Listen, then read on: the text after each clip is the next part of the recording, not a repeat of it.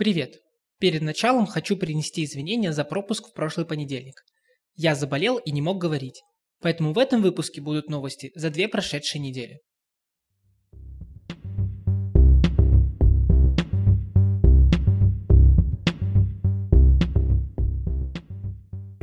Это новостной подкаст 621 о квирах, где я, Виталий Полухин, буду рассказывать вам о произошедшем в мире и России. Я решил немного изменить формат и собрал самые интересные новости, которые мне показалось важным дополнительно описать. Надеюсь, вам понравится.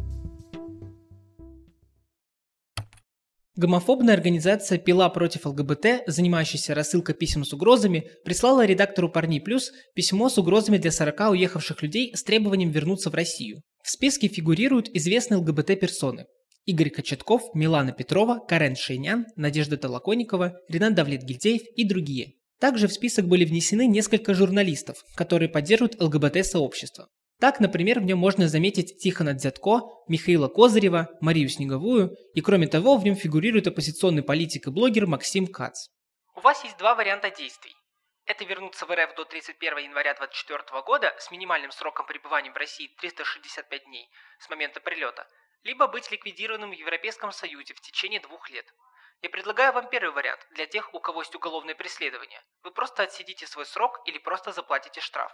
Но главное то, что вы останетесь живы. Для тех, кто свободен от уголовных преследований, могут просто спокойно жить в России. Если выберете второй вариант, то вас вполне могут ликвидировать в течение двух ближайших лет в любой стране Европейского Союза, за исключением трех-четырех, с эффективностью более чем 85%. Крайне интересно посмотреть методологию того, как были проведены расчеты эффективности устранения людей и на какой выборке. Ну и интересно, что это за 3-4 злополучных страны, в которых создатели списка не имеют доступа. И да, не ведитесь на провокации. Пила всегда была активна только в интернете и только на словах. Отдельные гомофобы иногда публиковали домашние адреса активистов, но не более того. Пила – это интернет-тролли, и отношение к ним должно быть соответствующее. В Поволжье полицейские заставили студентку показать через ее аккаунт страницу одногруппника, закрытую от посторонних. По результатам осмотра на него составили протокол об ЛГБТ-пропаганде. Полиция надавила на девушку, чтобы осмотреть страницу Александра. К делу также были приобщены и дисциплинарные наказания из университета. По словам одного из адвокатов, протокол осмотра был единственным доказательством вины в деле Александра. Полагаю, что сотрудники ГУВД нарабатывают практику и закладывают базу для последующего возбуждения уголовных дел об участии в экстремистском сообществе ЛГБТ, доказательством чего было это судебное решение, которого мы не допустили.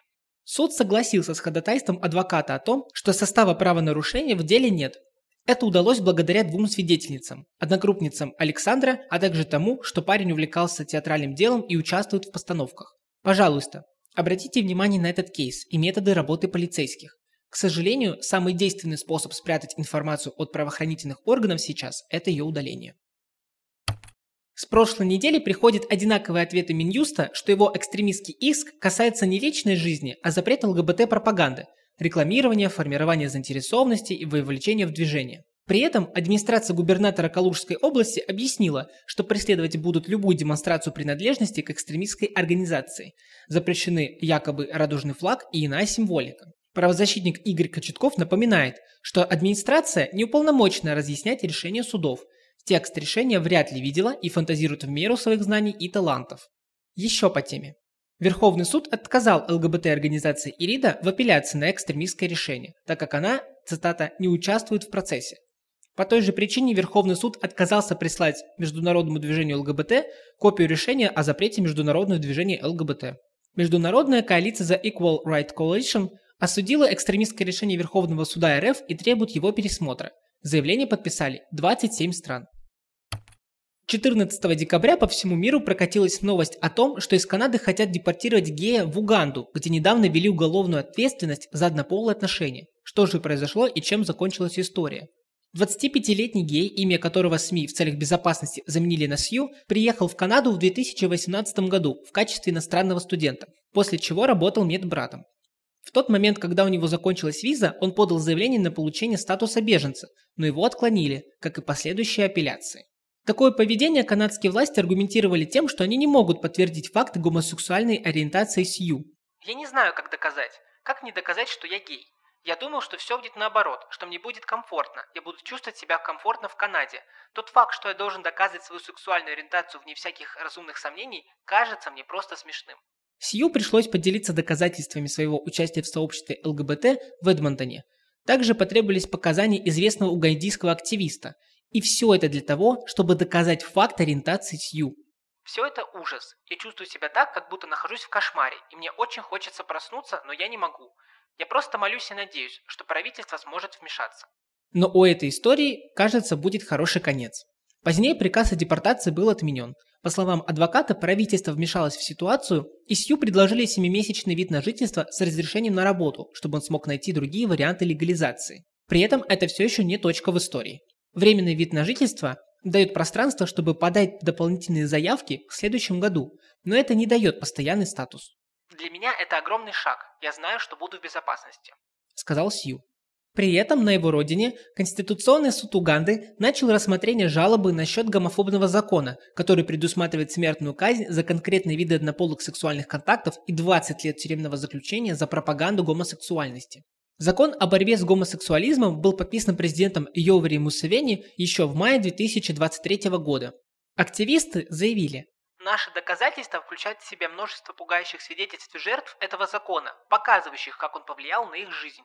Заявители утверждают, что закон нарушает гарантированные Конституцией права и что не было проведено достаточных консультаций с общественностью и участия в процессе его принятия. Активисты говорят, что новый закон также привел к всплеску злоупотреблений, включая пытки, изнасилования и выселения в отношении некоторых угандийцев частными лицами. Правительство отвергло это как пропаганду и заявило, что закон отражает ценности консервативной и очень религиозной восточноафриканской страны. Также напомню, что однополые отношения были незаконными в Уганде, как и в более чем 30 африканских странах на протяжении десятилетий, в соответствии с британским законом колониальной эпохи. Суд Германии разрешил экстрадировать в Россию чеченца, убившего транс-мужчину. Подсудимый Нуради А был приговорен в марте 2023 к пяти годам лишения свободы за нанесение телесных повреждений, повлекших смерть трансгендерного мужчины Мальты С. в августе 2022 года на прайде в Мюнстере. А недавно административный суд Мюнстера приговорил молодого чеченца к депортации в Россию. По словам прокурора, Нуради спросил у нескольких транс-женщин, может ли он залезть им под юбку, а после получения отказа начал оскорблять женщин, называя их шлюхами, лесбиянками и гребанными трансами, угрожая убить их семьи. Мальты пытался защитить женщин, получив два удара в голову и упав на асфальт, получив черепно-мозговую травму. Эта новость была бы абсолютно тривиальной на фоне других похожих новостей о гомофобных и трансфобных нападениях на участников прайдов, только если бы не одна деталь. Эксперты-психиатры в суде заявили, что Нуради, скорее всего, является геем. То есть акт нападения на участников прайда мог быть вызван бессознательной реакцией на внутреннюю гомофобию. На родине Нуради после новостях о его возможной гомосексуальной ориентации начались угрозы в адрес семьи подсудимого. Окончательное решение о депортации примет Управление по делам иностранцев Мюнстера. Антивоенная активистка и открытая лесбиянка Саша Скочеленко аккредитована в качестве посла независимой республики Заречье Ужупис среди заключенных. Если вы, как и я, впервые слушаете про Ужупис, то вот небольшая справка. Ужупис и независимая республика Заречье – это одно и то же название для самопровозглашенного государства в центре Вильнюса, столицы Литвы. Ужупис означает «заречье» на литовском языке, так как этот район отделен от старого города рекой Вильняле. Ужупис был основан в 1997 году группой художников, интеллектуалов и предпринимателей, которые хотели создать место для свободного творчества и жизни, не подчиняющейся общественным устоям. Ужупис имеет своего президента, валюту, флаги, гимн, почту, пограничный пункт и другие атрибуты независимого государства – Однако Ужупис не признан ни одной страной мира и остается частью Литвы. Ужупис также известен своей конституцией, которая состоит из 41 статей и написана на 23 языках. Конституция Ужуписа содержит такие пункты, как «каждый человек имеет право на существование», «каждый человек имеет право на любовь», «каждый человек имеет право быть уникальным», «каждый человек имеет право на понимание» и другие. А еще там есть слова «не побеждать», «не защищаться» и «не сдаваться». Конституции отсылает текст верительной грамоты, которую Саша Скочеленко отошлют в колонию. В нем, в частности, говорится о том, что чрезвычайный полномочный посол имеет право радоваться жизни и хранить в людях ощущение жизни, как высшей ценности, ощущать внутреннюю свободу независимо от внешних обстоятельств и другие. Верительную грамоту подписал Томас Чипайтис, сын Вергилиуса Чипайтиса, сигнатарий Литвы, подписавшего акт о восстановлении страны в ходе распада СССР. В комментарии Соти Томас заявил – Человеку в ее ситуации важно знать, что она часть другого сотрудничества, не только заключенных, но и у Жуписа. Я хочу показать Саше, что они и думают, ее ждут, заботятся и не забывают. Также Чапайтис перевел на литовский язык книгу Скочеленко о депрессии и представил ее в пространстве реформ, расположенном в Ужуписе. В 2017 и в 2018 годах пять однополых пар из Польши подали в Европейский суд по правам человека дело против польского государства. Основанием стало то, что ни одна из этих пар не смогла зарегистрировать свой союз в местных учреждениях. Власти отказывали в заявлениях, потому что по Конституции Польши брак – это союз мужчины и женщины. И, наконец, суд вынес решение. Польское государство нарушило статью 8 «Право на уважение частной и семейной жизни», Европейская конвенция о правах человека, не выполнив свою обязанность обеспечить заявителям конкретную правовую базу, предусматривающую признание и защиту их однополых союзов. Суд также принял во внимание заявления третьих лиц, свидетельствующих о все более враждебном и гомофобном отношении к сексуальным меньшинствам, проявляемым высокопоставленными политиками из тогдашней правящей партии в Польше, включая резолюцию противодействия идеологии ЛГБТ, принятые некоторыми органами местного самоуправления в Польше. Также есть интересный момент. Одним из аргументов польского правительства заключался в том, что традиционная концепция брака как союза мужчины и женщины составляет социальное и правовое наследие Польши. Звучит знакомо, не правда ли?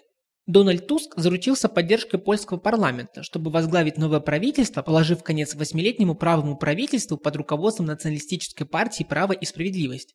Мирка Макуховска из польской НПО «Компания против гомофобии» призвала нового премьер-министра встретиться с неправительственными организациями в свете этого решения. После восьми лет унижений кампании ненависти к ЛГБТ людям со стороны правительства и государственного аппарата личная встреча с премьер-министром крайне необходима. Не в последнюю очередь для того, чтобы польские женщины и мужчины увидели, что больше нет худшего и лучшего класса граждан. Есть только одна нация, в которой мы, ЛГБТ-люди, являемся частью. Теперь польское правительство должно отчитаться перед Комитетом министров Совета Европы о выполнении решения. Это был новостной квир-подкаст 621. Рассказывайте о нас своим друзьям, ведь теперь свободно говорить об ЛГБТ можно только находясь вне России. Все новости в течение двух недель для вас заботливо отбирали Ярослав Распутин и Этель Темный. Монтаж и запись подкастов сделал я, Виталий Полухин. Большое спасибо Reform Space Тбилиси за помощь в записи выпуска. Больше новостей и ссылки на источники вы можете найти в телеграм-канале Stream 621. Берегите себя и помните, что самая темная ночь перед рассветом.